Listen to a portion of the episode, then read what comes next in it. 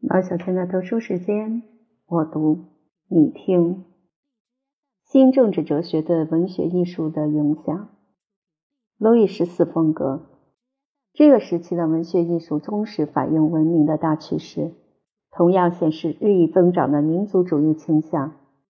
虽然还谈不上我们现代所谓的民族文化，因为有一些最伟大的艺术家和学者住在外国，或者为外国效劳。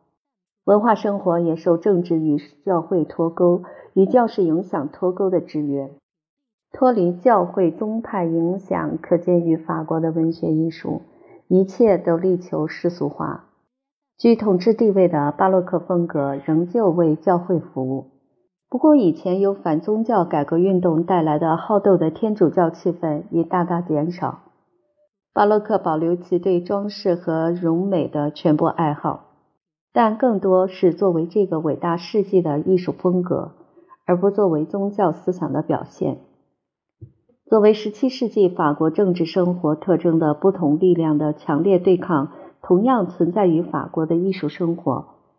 然而，有不容置疑的迹象表明，法国民族文化新的政治思想带来的法国文化正在形成。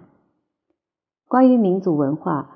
黎塞留的法国已审慎地采取政府关怀的现代方法，目的不仅为了扶持文学艺术，还要按照国家的精神影响文学艺术。专制政体连艺术生活也要军队化的控制，这种欲望是不可否认的。成立法兰西学院，其第一次会议于1634年举行。黎塞留就是要组织一批德高望重的文人来清理民族文学。他应该编一部词典，编一部语法来规范法国语言，编一套修辞学和诗学来规范纯文学。这可是一个沉重而危险的目的。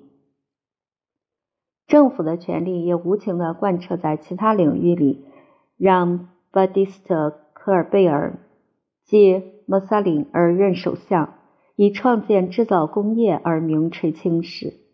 他给予制造业政府资助，制定关税法，但立法严格规定产品的质量和价格。在农业和艺术方面，他采取同样严厉的措施。文化限于上层社会，呈纯粹优雅的性质，广大群众无缘参加，他们是受蔑视、受忽视的一群。命中注定只能为荣耀宫廷和特权阶层提供苦役，缴纳赋税。君主的欲望定步调，君主的趣味定风格，文学艺术因而千篇一律。王座周围是一大群在世界文学艺术史上享有盛名但个性受益的人。在这一个连大自然也要胁迫臣服规范和秩序，像凡尔赛宫的庭园那样的世界里。只有最伟大的心灵才能保护自己的艺术自由和艺术节操。罗马皇帝的神圣地位似乎回到路易十四身上，他被当作超乎凡人的偶像崇拜。为国效劳是战战兢兢的贵族们的最大恩典，他们沐浴在这位太阳王的光轮的反照下，成为一批新的侍从。他们不是聚集在君主周围的自由人，而是一批奴仆，以放弃自己的个性去迎合主人的愿望为己任。中产阶级离宫廷及其规章制度较远，僵化的愚忠，沾沾自喜的在远处羡慕君主及其贵族随从，其余的民众只能无条件服从。凡尔赛宫是17世纪法国古典主义的象征，是法兰西君王的象征。国王在这里统治一切，至高无上，威武庄严，不可接近。侍臣、穷富、公使、艺术家、诗人和学者都围绕着这个太阳转。但也正是这种千篇一律，造就了艺术、文学和音乐的民族学派。虽然把天才的人数减少到很少一点，无限凝练的语言，这一文化之清晰、有条理、透明、形式美。和温雅的风度，对世界其他地区产生不可抗拒的吸引力。文化的优势地位使巴黎成为世界之都，充实了政治上的统治。十七世纪初，法国的建筑尚未定型，仍处于各种外国风格的影响下，科尔贝尔采取强硬措施，命令艺术为国王服务，加上可供路易十四任意使用的无穷资源，建筑培育了法国自己的古典风格。凡尔赛宫坐落在一座公园中间，有亭台楼阁，有喷泉，有排成最复杂建筑图案的曲径，有花坛草地覆盖的每一寸可用的土壤。是这一新风格的最高造诣。这是一种冷静高贵的艺术品，凡夫俗子不可接近，是专制皇室的艺术理想。贡献才华的雕刻家和装修工、家具工和织毯工、镶嵌工和经营首饰匠都设伏于同一个理想，按照一幅幅时刻标出的明确提纲进行工作。这些时刻显示出同样的巧思。对应中缝的风格看得同样清楚。法国巴洛克终于把每一分意大利影响转化为只服从唯一动力——理性的高卢风格。这一艺术得以伟大并具有自己的标志，靠的是王室的保护和津贴。但创造它的不是国王，是黎塞留和马萨林启动的社会文化力量，造就了画家米尼亚尔、建筑师勒普。雕刻家普杰、庭园设计师勒诺特尔，而且都是在国王亲自执政以前。我们所谓的路易十四风格的基本原理是政治思想的产物，这些艺术家只是贯彻者。朝廷看不起源自民间的艺术，因为伟大世纪的艺术要求不卑不亢的热情、正确的政治态度、富丽堂皇而有激情的雄辩，这就是他的古典主义特征。尼古拉·普桑、克罗德·洛林、厄斯塔什·勒叙厄和夏尔·勒布伦是这一古典主义的主要大师，对欧洲艺术产生持久的影响。普桑的画在创意上丝线苍白，但布局出奇的简练，虽然偶尔有过分追求正确之瑕。他的英雄景色中有了不起的理想主义，有一种经典的含蓄。使他成为未来好几个世纪的法国画家的偶像。勒叙厄虽然活力不足、色调冷峻，但布局令人称羡，构画优美果断，趣味良好，表情真挚。克罗德·洛林是写理想主义风景的宁静气氛的大师，进一步发挥风景画家们创始的光线效果的迷人魅力。伟大世纪的古典艺术最典型的代表是勒布伦。这位画家惊人的多才多艺，而且具有罕见的组织天才，能综合自己的各项艺术才华，按照他的老师科尔贝尔的精神为宫廷效劳。作为路易十四的首席画家和艺术中才，他创始了豪华的室内装饰风格，符合那个时代的珠光宝气。各所学院履行职责，维护文学艺术必须尊重的官方准则。文学沙龙则负责艺术家、作家和群众的不太正式的教育。沙龙如雨后春笋，成为又一个文学天地。其中人人都有一个假冒斯文的名字，在里面轻谈、调情、卖弄机智和风雅，长吁短叹，写作十四行诗。我们很难想象这样的一个天地，更难认真看待那些东西。然而，这种被莫里埃永远嘲笑的矫揉造作也有它的用处。崇拜美丽的辞藻、愉快的闲谈、精巧的诗句、风趣的书信，教育并陶冶了一个刚从残酷无情的血腥时代最阴森的恐惧中脱颖而出的社会。矫揉造作依然是主要情调和风格，连高乃伊、拉辛这样伟大的古典主义戏剧家都不能完全摆脱。更何况不如他们的同行们。可是他所引起的反动，为世界产生了一个莫里埃、一个斯卡隆和一个希拉诺。路易十四鼎盛时期的音乐，伟大世纪的音乐的主要标志是复调在上一世纪不断衰落，起作用的似乎是和导致这一伟大的文艺复兴艺术在意大利消亡的同一些势力。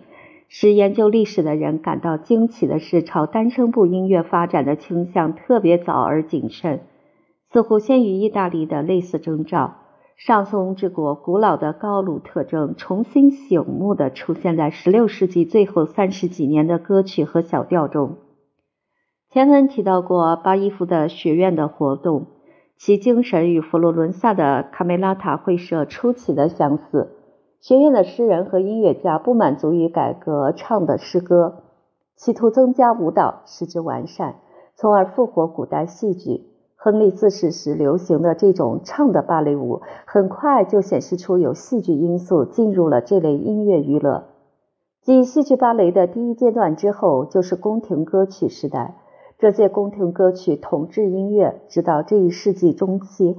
宫廷歌曲始于16世纪，在加布里埃尔·巴塔耶出版的《刘特曲调符号谱》中达到其经典形式。这一采集工作后来由安图万·博埃塞、S. D. M. 莫利涅埃等音乐家继续。他们才不理睬现已解体的音乐与诗歌学院的才子们的学术论文。这些歌曲是否有人文主义的根源，不可能成为问题，因为歌曲的音乐是绝对现代化，而且不乏一定程度的浪漫主义笔触。巴伊夫的学院的产品是古风的有量音乐。他企图保留拉丁作诗法的规则，但是这些美学家和人文主义者的后继者都是真正的音乐家。他们不太知道柏拉图和亚里士多德，但是懂得如何运用自由作曲的种种微妙手法，如何取得非凡的优美和节奏自由。原来给人深刻印象的与意大利音乐史的相似到此打住。因为意大利音乐家把他们来之不易的自由用于建设一套无与伦比的戏剧和管弦乐曲目，而对法国人来说，这只是一个感官享受和快乐主义美学的开始。他们义无反顾地恪守这样的审美观，经历了启蒙时期、大革命时期，直到浪漫主义。除了艺术性较强的宫廷歌曲外，上松欣欣向荣，流行程度丝毫不减。它不再是文艺复兴的那种雕刻精微的形式，现在题材繁多，产量更大。情歌及其拉丁化的圣乐改编舞歌，无法出版的文字淫秽的饮酒歌，从世俗音乐和歌剧音乐改编过来的圣诞颂歌，所有这些清新、活泼、优雅、淫荡、浅薄的东西，是不胜其数的出版物的内容。这种个体诗虽多，总无法抵挡戏剧因素缓慢而稳步的侵入音乐领域。自从中世纪初期以来，戏剧一直是法国人最喜爱的娱乐。演出神秘剧和奇迹剧曾经是教师圈子的专利，如今转入大学和演员会社之手。演员会社一直存在到十七世纪，每一个集市都有傀儡戏和走江湖的戏班子。一六零零年，巴黎有一家正式剧院；到黎塞留的时候有两家，布尔戈涅旅馆和马来剧院。神秘剧很快衰落，因为观众需要更高级的娱乐。不久，演员会社发现，把自己或特许使用的厅室出租给常规的演员剧团更加有利可图。将近十六世纪末，又一个巨大的动力促使作者和演员创作和演出更好的戏。原来是来了一些意大利演员，向当时正在布格涅旅馆演出的法国剧团提出了严肃的挑战。明眼人一看就知道，莫里埃的行当早就有了一个长时间的活动。转向戏剧是从红极一时的国王的滑稽芭蕾开始的，继续出现于复兴的宫廷芭蕾中。宫廷芭蕾这一单纯的名称下，隐藏着法国人重建古典悲剧的意图。因为除了用道白的角色和舞蹈外，这些欢庆的表演还包括宣叙调、歌曲和合唱。十七世纪初，道白的角色消失，这一来就成了意大利高度发展的戏剧的法国版。根据当时盛行的社会和政治哲学，宫廷芭蕾成为国家大事。国王和贵族积极参加大庭广众的表演，不以为耻。从1640年起，芭蕾剧以序曲开始，然后是几段开场戏，包括舞蹈、器乐和合唱。最后，国王乐队的音乐家上场，准备国王和王子们上台表演中场的大芭蕾。这是整个演出的高潮。宫中有许多以王后玛利亚·德·梅迪奇为首的意大利显要，肯定提过建议和忠告，提高了人们对戏剧化芭蕾舞的兴趣，犹如本世纪早几年里诺奇尼和卡奇尼访问巴黎时那样。马萨林当政后不久，便邀请一小班罗马歌唱家来巴黎演出歌剧。有关这些演出，可供参考的记载不多。可见观众限于宫廷这个小圈子。红衣主教可且希望法国结识一下他的意大利同胞最喜欢的娱乐形式，又主办了两场歌剧演出。原先是意大利亲王们的娱乐，如今最适合金碧辉煌的法国宫廷。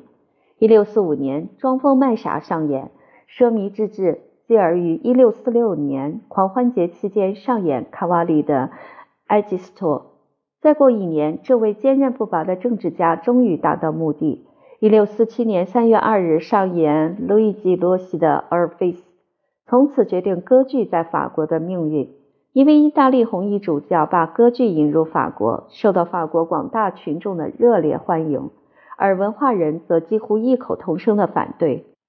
宗教界和政治界都剧烈反对。索邦神学院以宗教的名义谴责那些场面。国会则反对马萨林的浩大开支，但是都阻止不了奥尔菲斯的辉煌成功。有一点很有意思，罗西这位伟大的罗马作曲家不属于马萨里引进的那个歌唱家剧团，他是巴伯里尼家族的宫廷作曲家。巴伯里尼家族的势力被继1644年教皇乌尔班八世去世而发生的政治革命摧垮，结果红衣主教潘菲利当选为教皇。这位新教皇英诺森十世是巴伯里尼家的死对头，巴布里尼家族不得已逃亡，免受迫害。他们逃到法国，把他们的音乐家、诗人、画家和整套歌剧设备带去法国。意大利歌剧的成功好景不长，投石党运动兴起，意大利人处境不妙，法国人痛恨与马萨林有关的任何东西。不过，罗西的《奥尔菲斯》还是在法国打下了音乐戏剧的基础，对一般法国戏剧也产生了不小的影响。奥尔菲斯精致的舞台装置吸引戏剧家追求同样的效果。罗特鲁的《海格力斯的诞生》和高乃伊的《安德罗梅德》是极好的例子。事实上，安德罗梅德搬用了为奥尔菲斯制作的全套机械设备。二十年过去，歌剧开始露出在法国土壤生根的迹象。有一些著名的宫廷音乐家，如兰贝尔、布埃塞、康贝尔，都十分欣赏罗西，为企图继承继他的工作而悄悄的努力。但如果没有比埃尔贝冷的帮助，他们不可能征服法国人对音乐戏剧的偏见。贝冷是一个聪明的冒险家、文人、外交家、牢狱的常客。长期意大利小住的他，很快就觉察到巴伯里尼这一群人在巴黎大可利用，为创造法国歌剧而干了起来。他和国王遗孀的宫廷乐师罗贝尔·康贝尔联手，于1659年4月在巴黎附近的一席上演了一部作品，照例大言不惭地自称为法国上演的第一部法国音乐喜剧《田园剧》等等。康贝尔的总谱已译。但认识这位音乐家的圣埃弗勒蒙对他的能力并不恭维。根据这些资料，康贝尔和贝伦合作的这部田园剧对法国歌剧的贡献可能不大，然而却轰动一时。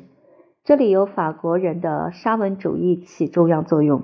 贝伦是个精明的政治家，不可能不趁机利用法国人反意大利的情绪，骄傲地报道。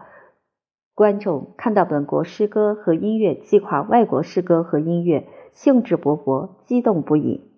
受到热情接纳之余，贝冷寻找一个永久性的机构来实现他的计划。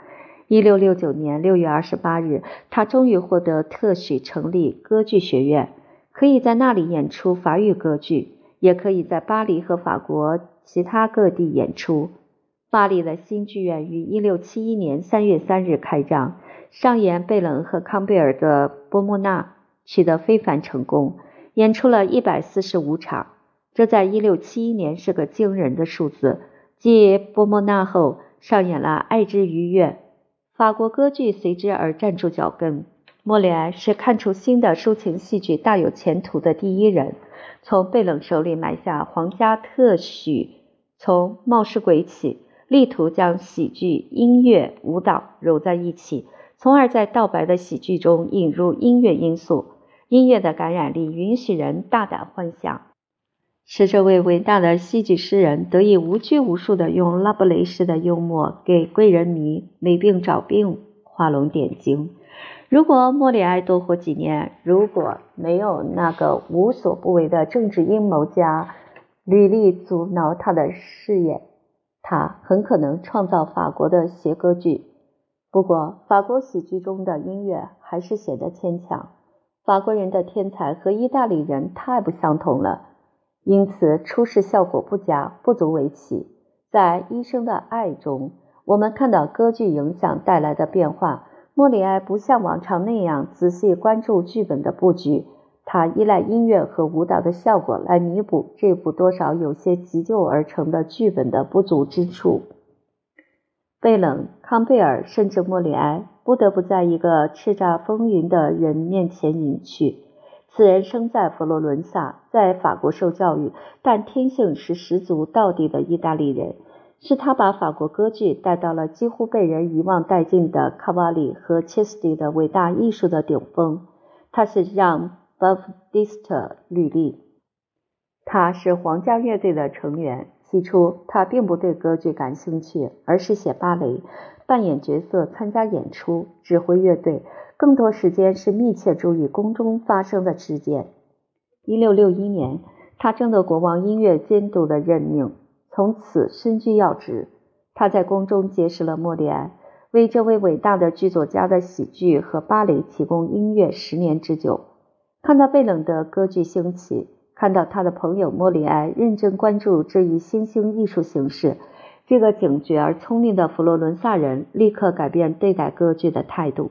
不用多久，他就排挤掉所有的竞争者，秘密拜访尚在狱中服刑的贝冷，征得这位院长的同意，在国王那里玩几把外交手腕，立即使莫里埃的特权丧失殆尽。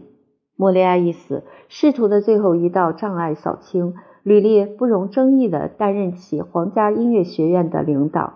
巴黎的大歌剧院迄今仍称音乐学院，不过把皇家改为国家，以适应政体的改变。然而吕利还不罢休，他要赶尽杀绝。贝冷的助手们遭警方迫害，贝冷死于狱中，康贝尔被迫退休去英国，当上查理二世的宫廷作曲家。后来莫名其妙的遭暗杀，最后莫里埃的剧团被赶出皇宫，皇宫成了吕利的天下。这个佛罗伦萨人从此成为绝对权威。他是个凶恶的阴谋家，是精明的生意人和房地产商，财产据埃克谢维尔估计超过七百万法郎，是极其难改的堂皇。像他的同胞马萨林一样，从南国家乡带来了天赋的圆滑巧妙的外交才干，威风凛凛的神色，咄咄逼人的傲气，彻底征服生活的欲望。但他也是天分超群的音乐家和艺术家。他结交莫里埃，从而成为戏剧大师，这是在他前人们的作品中所绝对缺乏的功力。他的风格有令人信服的清晰和晶莹的条理。二者都是经典的法国特征。吕利的作品不叫做歌剧，叫做抒情悲剧，或干脆叫悲剧。他的成就是创造并发展了抒情悲剧的形式和语言。如果没有得自意大利遗传的真正的戏剧气质和丰富的想象力，他固然不可能达到目的。但是他采用的手段得自法国语言和文学的古老传统。他写的声乐部分的旋律线是从法语的内在规律发生而来的，朗诵的起伏是细腻敏感的渲染法语词汇的自然重音的结果。这种旋律性音乐朗诵的节奏错综复杂，因为作曲家不遵守诗句的固定公式，而是分析一个个单词更精细的节奏结构。吕利以法国古典戏剧为蓝本，他是一个敏锐的观察家，去剧院咨询演员，记下他们如何运用重音和换气，研究对白，细枝末节都加以研究。吕丽开始写歌剧那年，拉辛写出了《贝雷尼斯》《巴雅子》。米特拉达特、伊菲基尼、费德拉，拉辛这位伟大的戏剧家一定对这个聪明的音乐家影响很大。吕利的宣叙调的有力的戏剧表情，清楚地说明这一点。甚至连格鲁克都没能超过他。他同略显枯燥做作的知名戏剧作家菲利普基诺交往，说明他多么了解戏剧在歌剧中的重要性。他审慎地借鉴伟大的威尼斯歌剧作曲家的艺术，努力为他的规划鼓的语言配上像样的音乐形式。他和佩里一样，努力通过清晰而有表情的字句来塑造他的音乐。不过，他要的不仅是清晰的字句，而是像那些伟大的意大利人那样，像后来的格鲁克、瓦格纳那样。要恰到好处的、充分展开的戏剧情节。他的歌剧中有许多性格场景，还有那些管弦乐曲或交响曲，都是抒情的画卷，洋溢着浓郁而大胆的色彩，作为不可改变的类型传诸后世。整整一个世纪，他也遵循法国宫廷的音乐习惯，在戏剧情节中采纳上松、芭蕾歌。和其他短曲不同于当时的意大利乐队，吕利的乐队不断增加色彩性和柔韧度。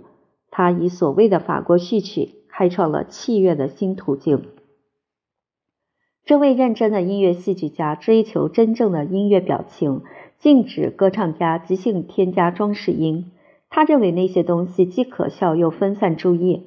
对于最细小的变化，朗诵也好，歌唱也好，无不一一关照。根据当时盛行的节奏法频频变化，他的意大利同行通常恪守咏叹调开始处标明的第一个节奏型，变化留给歌唱家去做，他却是写明每一个音符、每一个重音的进程。在生前，他成功的保卫了抒情悲剧的清晰高贵的表情，但在他去世后，小规模音乐演奏和室内装潢中。泛滥的小装饰和做作的东西立刻得以进入歌剧。吕丽当初去法兰西剧院是为了学习大演员的正确朗诵，但不久情况就倒了过来，名演员反而来上吕丽的学院。这个学院的成员被认为是法国舞台上未曾见过的最伟大的演员和最完美的朗诵典范。吕丽的声望和荣誉。大极了！意大利、德国、英国音乐家都来跟他学习。他的音乐是许多音乐之河的汇流，成为欧洲的共同语言。在这一点上，在其他许多特点上，这个佛罗伦萨人很像格鲁克。格鲁克的艺术是一个综合体，但是格鲁克的音乐是真正的世界性音乐。它的成分有德国的、意大利的、英国的和法国的。而吕利除了意大利出生外，纯粹是法国的。没有一个音乐家可以像这个意大利人那样堂堂正正地称作法国的儿子。他成为这一伟大事迹的代表。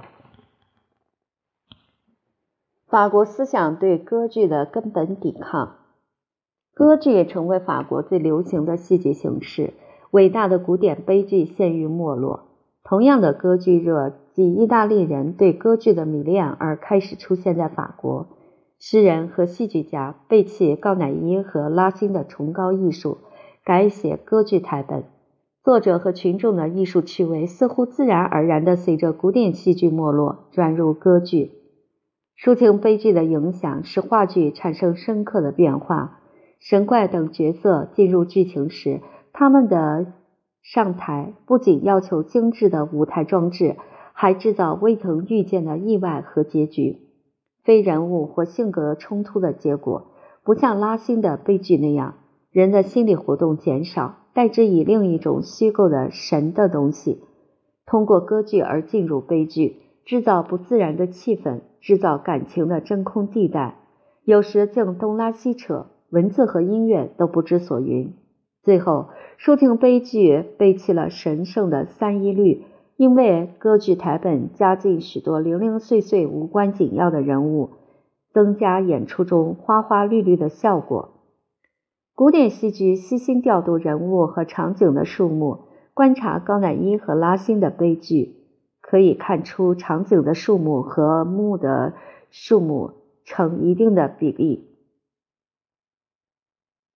随着抒情悲剧的发展，场景数目增多，因为不添加场景，歌剧有限的戏剧素材不可能提供合法的机会让人表演那么多咏叹调。台本作者又不能为了咏叹调而打断宣叙调。那样一来会破坏整出戏，他只好在每一个合法的场景结束处再加些小场景，让每一个人物下台时都有一段咏叹调。结果，为了制造咏叹调的机会，舞台上的行动增多了，人物上上下下。古典悲剧的卓绝结构的衰落，得归咎于这一做法。这种做法一度从抒情悲剧渗入悲剧。与古典悲剧的匀称、沉默的美大相径庭的这种艺术自由新概念风行一时，虽历时极短，戏剧家和作曲家投机取巧，讨好赞助人的趣味，采用新招式时巧加掩饰，避免引起公众的不快。吕丽去世后，直到拉莫上台，过渡时期的种种形态毕露无遗。一方面，吕丽的影响仍主宰着、压制着每一个音乐家的想象力。另一方面，意大利影响重新抬头，与已经站稳脚跟的法国歌剧唱对台。吕丽的继承者们的作曲风格各殊，有些如安德烈·康普拉和他的学生安德烈·卡迪纳尔·德图什等才具不凡的音乐家，尚能保留吕丽抒情悲剧的某些优秀品质。路易十四一再声明，只有德图奇才能弥补履历的空缺。尽管如此，法国歌剧的衰落已成定局，除非再出现一位杰出的天才来拯救它。撇开履历，回顾法国古典音乐戏剧的光芒，不可能不注意到法国思想同歌剧是根本对立的。法国歌剧比任何一种戏剧形式更是一种装饰性艺术的表现。他追求的就是装饰效果。他和其他艺术一起，在科尔贝尔和勒布伦的得力引导下粉饰太平，使朝廷显出一派生机。追求效果是法国艺术家的思想基础。这个传统从一开始就无时不出现在他们的歌剧里。利用戏剧的一切因素，无时不想舞台效果、唱歌、乐器法、舞蹈和置景。有人甚至会说，瓦格纳把诗歌、音乐和布景提到同样的高度的原理和他相去不远。可是，我们看到这位德国大师的乐队重要性压倒一切，等于勾销了他那些崇高的审美理论。而法国歌剧之所以失败，乃是因为他任凭装饰因素泛滥，忽视了艺术的基本条件——真挚的感情。什么也替代不了感情，更不用说理性了。而法国歌剧作曲家和台本作者普遍投靠在理性的暖意下。布朗索瓦·拉格内神父是一部流传甚广、问世后不久便被译成英语和德语的书的作者。他评价这伟大世纪的法国音乐的话，虽刻薄尖锐，却正是头脑冷静的现代历史学家的观点。意大利人觉得我们的音乐昏昏欲睡、平淡无味。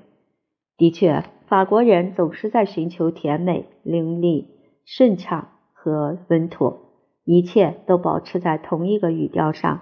如果语调偶尔有变，也必然加以细心铺垫，使下一个曲调同前一个自然衔接，仿佛什么也没有变。法国音乐没有火气，没有粗鲁。永远均匀统一。刘特琴音乐与余冠健琴音乐，比约恩森讽刺法国知识界包围在一座中国式大墙里，过去也许比现在更加如此。最明显的表现在纤巧、雅致、风趣、蛊惑但比较浅薄的器乐艺术中。外国因素，比如说歌剧，允许进入，但必须被吸收同化在法国的传统和趣味中。随后，作为规划的臣民继续生存，几乎听不出外国口音。那些高贵而精致的心灵，那些沙龙常客，觉得世上最大的快事，莫过于听刘特琴制作家工厂里生产的美丽的刘特琴弹奏银铃般的和弦。奥地利的安妮和那些名交际花一样，喜欢弹刘特琴，如玛丽昂。德罗尔姆，莫萨林的仇敌在他家聚会，如尼尼诺德朗格洛、孔代、拉罗什福克和圣埃弗勒蒙都是他的情人。安托万·弗朗西斯科的奥尔菲斯的宝库和让·巴布蒂斯特·贝塞尔的和声全书是世纪初的两部优秀的乐曲荟萃。从此，类似曲集迅速增加。十七世纪第一个四分之一将近结束时，法国的刘特琴演奏大师闻名遐迩，吸引许多外国音乐家到法国来。许多优秀演奏家和作曲家中，主要的是格迪埃家族，形成一个杰出的刘特琴世家，人数众多，难分彼此。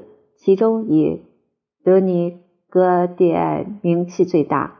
城市化而有组织的舞蹈音乐倾向在他的作品里定型，几乎全部用舞曲组成组曲，包括前奏曲、帕凡舞曲、库朗特舞曲，还有萨拉班德或者基格舞曲。除了确立现代法国舞蹈组曲外，戈迪埃在刘特琴曲集里还精确标明演奏技巧。以及如何处理正在开始淹没法国音乐的装饰音？这些装饰音很可能来自英国的键盘乐派，由效劳大陆君王的英国著名音乐家带来欧洲，也由常驻英国宫廷的法国人带来，例如比埃尔·戈迪埃，人称他为英国戈迪埃。这些装饰音到这一世纪后半叶发展到惊人的地步。早在1636年，梅尔塞内在他的常用和声中提出了不可胜数的颤音、叹息、颤音、柔音、震颤，加上他们的无数变体，有效地把音乐线条剁碎。格迪埃们的分解风格为这一著名刘特琴世家以后的许多优秀演奏家和作曲家所继承。活跃于这一世纪后半叶的雅克·加洛和夏尔·穆东是法国刘特琴音乐的最后时期的杰出艺术家。歌剧乐队推广了声音更加洪亮的乐器，他们逐渐取代刘特琴。刘特琴衰落了，消失了，但是留下一股虽些酥软但很高雅的客厅艺术的浪漫韵味。刘特琴曲造就了舞蹈作曲，造就。此后统治器乐几百年的装饰音体系，造就精美的小型乐曲，如墓葬曲、对话曲、类曲及其他音乐画像和题材，还为羽管键琴艺术提示最早的方向。羽管键琴艺术即将出现一批表现这一世纪法国音乐艺术精髓的作品，起先完全被刘特琴的魔力所慑服。羽管键琴从未能真正摆脱刘特琴曲特有的那种朦胧的魅力。雅克·沙布尼埃出自著名的管风琴世家，是我们称之为羽管键琴家的音乐大师。路易·库普兰、弗朗索尔·库普兰、让·当格勒贝尔、尼古拉·安托万·德贝格。基奥姆·加布里埃尔·尼维尔是法国羽管键琴乐派中较著名的。他们都是聪明、雅致的音乐家，写作风格虚幻而无定局，讨人喜欢，但是不如人们所期待的水平。线条单薄的乐思，可喜而难以琢磨的碎语，再小的微风也一吹即散。印刷出版的乐谱布满了成串成串的装饰音，看不出一个完整的音像。如果我们把当时称装饰音的术语按其原意可心合意翻译，便可见其重要性。这些音乐花式提供了当时认为是记忆本质的装饰音，因为那时人们的最高目的是模仿宫廷里的风度。那些舞蹈，那些宫闱画、花边、长筒丝袜。看戏用的望远镜，文学潮流直接反映在音乐中。拉罗什福克的《箴言集》和拉布吕耶的《性格集》创始了文学中的一个新因素，进行道德观察和心理观察及文学画像。法国音乐家素来的文学立场又使他们进行模仿。这样，刘特琴家雅克加洛做夫人之墓。在奥尔良公爵夫人去世时，用音乐颂扬她，相当于波舒埃为同一目的而写的悼词。同样，羽管键琴家给自己的许多平淡的小舞曲起一些独特的名字，但是根本不存在标题音乐的问题，因为不论叫什么名称，俏女子也罢，田园曲也罢，小丑也罢，小妈妈也罢，脱不了同一个模式。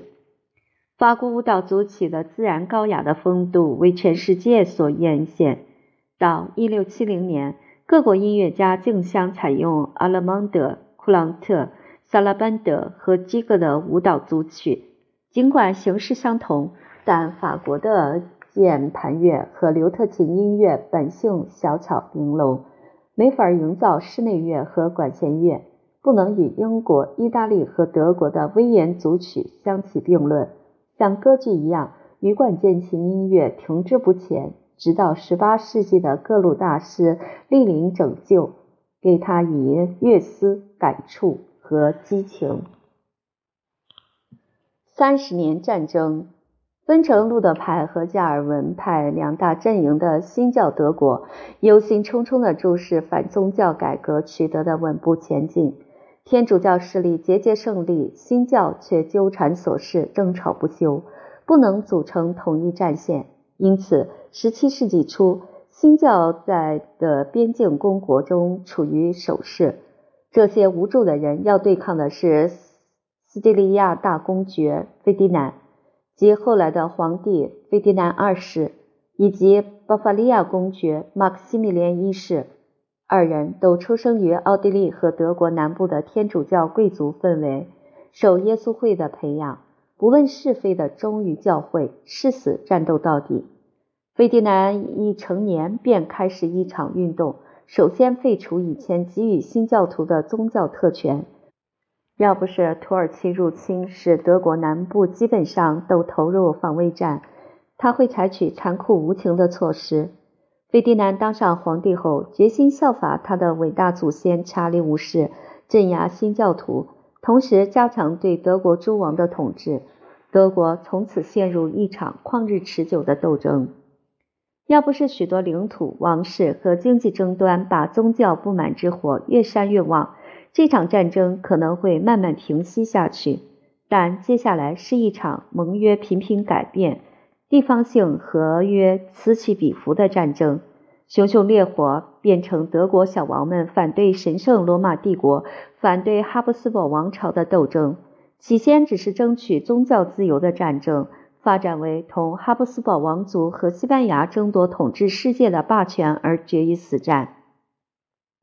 法国、瑞典、丹麦和英国都加盟德国的新教徒，向他挑战。战火烧遍奥地利、波西米亚、德国、意大利、尼德兰和西班牙。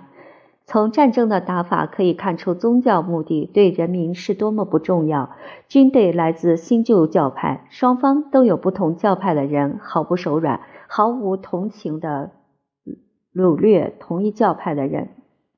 法国是一个天主教大国，他不仅站在好战的新教徒一边，还向土耳其人求援。在反哈布斯堡同盟中要求并担任外交领袖，后来还担任军事领袖。丹麦的克里斯蒂安四世害怕哈布斯堡的权力在北德扩张，决定起义反对皇帝。英国出钱资助反对哈布斯堡王朝的人，还派了几千士兵。克里斯蒂安王朝这场伟大战争中最琢磨不透的一个领袖，出生路德派但受耶稣会教育的帝国将领沃伦斯坦打败。哈布斯堡和维特尔斯巴赫家族的军队如今占领北德全地，这一地区大力天主教化，如同以前在德国南部各省一样。如今。几乎整个德国都匍匐在皇帝脚下。自从霍亨斯陶芬时代以来，没有一个统治者有如此巨大的权力。战争的政治内涵如今暴露无遗。保皇党主动出击，皇帝的军队出现在波兰、低地诸国和意大利。他们的军事行动成功不大，但引起不小的敌对情绪。哈布斯堡王朝的同盟国内部强烈反对，同时，乌伦斯坦在帝国内部的众多冤家说服皇帝把他辞退，部队的最高统帅权交给一个绝对忠诚的天主教将军迪利。迪利是老派的优秀士兵，这位沙场老将面临的是新派的伟大将领统帅欧洲的最优秀军队。古斯塔夫·阿道夫认为，波罗的海南部若建立强大的天主教势力，势必影响瑞典的宗教与商业独立，决心反攻以保卫自己的领地。蒂利和古斯塔夫这两个新旧战争艺术的代表，在布莱滕菲尔德战役中相遇。由英明的国王兼将军统帅的、有高度纪律的现代化军队。击溃了帝国的白发老将带领的不正规的雇佣军部下。国王的胜利把瑞典提高到强国的地位。古斯塔夫·奥道夫因此而挽救了新教，决定把新教的教义传遍神圣罗马帝国。世界历史上没有一个人以如此微薄的力量获得如此显赫而深远的胜利。法国、低地诸国和威尼斯。都赞赏这位年轻的瑞典国王超群的军事天才和热诚高尚的品德，提供经济支援。皇帝仓促召回沃伦斯坦，在莱比锡附近的旅程迎战瑞典国王。瑞典军队虽然获胜，但国王身受致命重伤。沃伦斯坦随即再度统一巴伐利亚和西班牙的帝国大军。新教部队在威马的伯恩哈德率领下战败。德国被糟蹋殆尽，人口骤减，自然资源破坏，血流遍野，受尽苦难的德国还得不到喘息。因为正在此时，黎塞留决定向哈布斯堡和西班牙的残余势力公开宣战。这是战争的最后一个阶段，因哈布斯堡王朝一统天下的瓦解而告终。神圣罗马帝国在以后几百年里只剩下一个躯壳。古老的日耳曼帝国的解体在三十年战争中达到顶峰，但这场大战是衰落的继续，不是衰落的原因。它只是十六世纪已经开始的一场戏剧的最后一幕。经济生活的结构遭到破坏，加速了国家的政治衰亡。日耳曼的贸易被外国利益取代，农业从来没有跟上其他国家的发展，行会死死抱住老的组织。尽管这些中世纪的设施显然已经过时，这一切和整个民族迷失于小公国、越来越狭隘的地方主义而造成的知识停滞不前相符。有些重要的商业和工业中心，如汉堡、法兰克福、莱比锡和奥格斯堡，仍然保持国际地位，但是没有一个有组织的日耳曼国家的保护，不可能有健全的经济生活。同时，国家的知识财富被消耗在毫无成果的宗教斗争中，其顶峰即为三十年战争。天主教世界在德国是这场战争的输家，他要在灵修上和政治上征服新教世界的目的从未达到。原来四分五裂的新教通过这场大屠杀而团结一致，实现新生活的种种价值观，把自己改造成不亚于强敌的精神力量。罗马和福腾堡以前允许新教徒和天主教徒比邻而居，虽说不上友好，但至少相互容忍的和谐。因派别分歧日益深化，广大人口卷入而消失。斗争从布道坛和神学院传入知识生活的各个领域，特别是艺术和科学。十七世纪中说的、写的、出版的，无不引用神的权威。不过，每一个教派有他自己的神，因此德国的整个文化生活是分裂的。德国两大部分，新教的北部和天主教的南部之文化交流始终暧昧不明，直到相当晚近的时候，这种形式造成了文学艺术史上的似乎难以解释的矛盾现象：政治上的不稳定和缺乏方向。也许是这一时期德国文化失败的更大原因。对外国影响敞开大门。以前的统一虽然没有严格的定义，但有帝国的观念在，就有统一。如今摆脱了这样的统一，个别成员开始营建自己的主权国家。奥地利、布兰登堡、普鲁士和巴伐利亚是位于许多小公国中间的三个大国，但老一代掌权的亲王。都已作古，后继的新人迷恋凡尔赛及其主人的荣华，对交际花言听计从，并且热衷于新的欧洲外交艺术。他们一心仿效路易十四，却从不想一想自己的军队、宫廷、歌剧院、学院和其他昂贵的设施是否一个小国所能承担，还往往模仿到了荒唐的地步。小的无以复加的亲王居然梦想拥有殖民地，然而还是有一些统治者为臣民的福利而治理国家。君主的关怀给德国文化生活留下深刻印象。虽然建立学院和大学未必出自促进文学艺术的真诚愿望，而更多是为了提高统治者的威望，但是这些设施对传播文化、把文化传到全国各地起了健康的作用。这对于日后德国学术成就卓绝是一个有利因素。法国就从未能削弱学术生活围绕首都转的集中。德国艺术当然还是有统一的风格。凡尔赛在事实上和象征意义上都是外国影响之首，但北部德国也向荷兰看齐，天主教的南部则迷恋意大利的巴洛克。宗教改革不是德国艺术的一股创造力，战争的蹂躏又扑灭了世纪初已见端倪的一点点具有独创性的活动。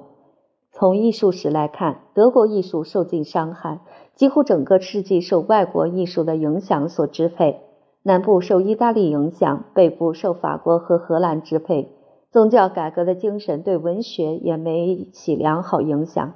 对诗歌的影响只限于路德的热情燃烧的一段时期。宗教改革的力量转移到组织工作、教派领袖之间的论战和对不同意见者的讨伐上，即使有所剩余，也被三十年战争消耗殆尽。富有生命力的内涵缩小为神学。在法国、意大利、西班牙、英国文学的影响下，德国诗人和作家缓慢地找到了自己的韵致。及潜在的哥特韵致，但这是被新唯理主义掐住喉咙的哥特韵致。新唯理主义发自法国，企图消灭一切非理性的努力，并且以理性的名义重新组织自然、社会和生活。旧的不明确的一切被废除，可是看上去是秩序和平衡的东西，背后隐藏着根本性的紧张。到三十年战争把巴洛克精神强加于德国时暴露无遗，这时各种潜伏的不和与愤怒都公开化，在没有旧恨的地方制造心愿。反宗教改革运动把生动而戏剧化的西班牙、意大利的巴洛克精神带入日耳曼世界，但是产生罗曼语世界巴洛克风格的新的狂喜形式的东西不容易为日耳曼血液所吸收。反而增加已经十分明显的紧张。美术表现出特别强烈的反抗，诗歌立足于理智，适当利用巴洛克的装饰，但缺乏洋溢罗曼语世界的那种魔力。没有宗教为背景，巴洛克不可能繁荣。严肃而教条主义的新世界排斥罗曼语世界的巴洛克，因为它与天主教是一体的。这一世纪前三分之一时期中最重要的一位诗人马丁·奥皮茨，可以说没有一首诗是他发自肺腑之作。但他开始了现代德国世俗诗歌，组织德国语言，辛勤地介绍得益于文艺复兴硕果的各国流行的各种诗歌形式。不久，诗人们放弃了奥皮茨那种冷冰冰、独立自主的艺术。开始呈现出基本上属于日耳曼的浮士德精神和巴洛克精神的融合，其中有温柔的梦想家，如保尔·格哈特，是德国巴洛克时期新教抒情诗歌的最纯净的代表。他的诗歌充满专注、前进和宗教的乐观精神。马丁·路德吼叫：“我们的主是坚固堡垒，准备战斗。”格哈特则在他的安详的赞美诗中唱。我的心，我的手，赞美你。安吉勒斯·希勒谢斯抒情地总结古老的日耳曼神秘主义与他的最伟大一部著作《行走天使》中，但他一离开玄学的领域，眼睛就迷茫了，表现出德国人在这个巴洛克世界中的孤寂。他的思索失去诚意，他只好求助于巴洛克的戏剧夸张来宣讲耶稣受钉十字架的大爱。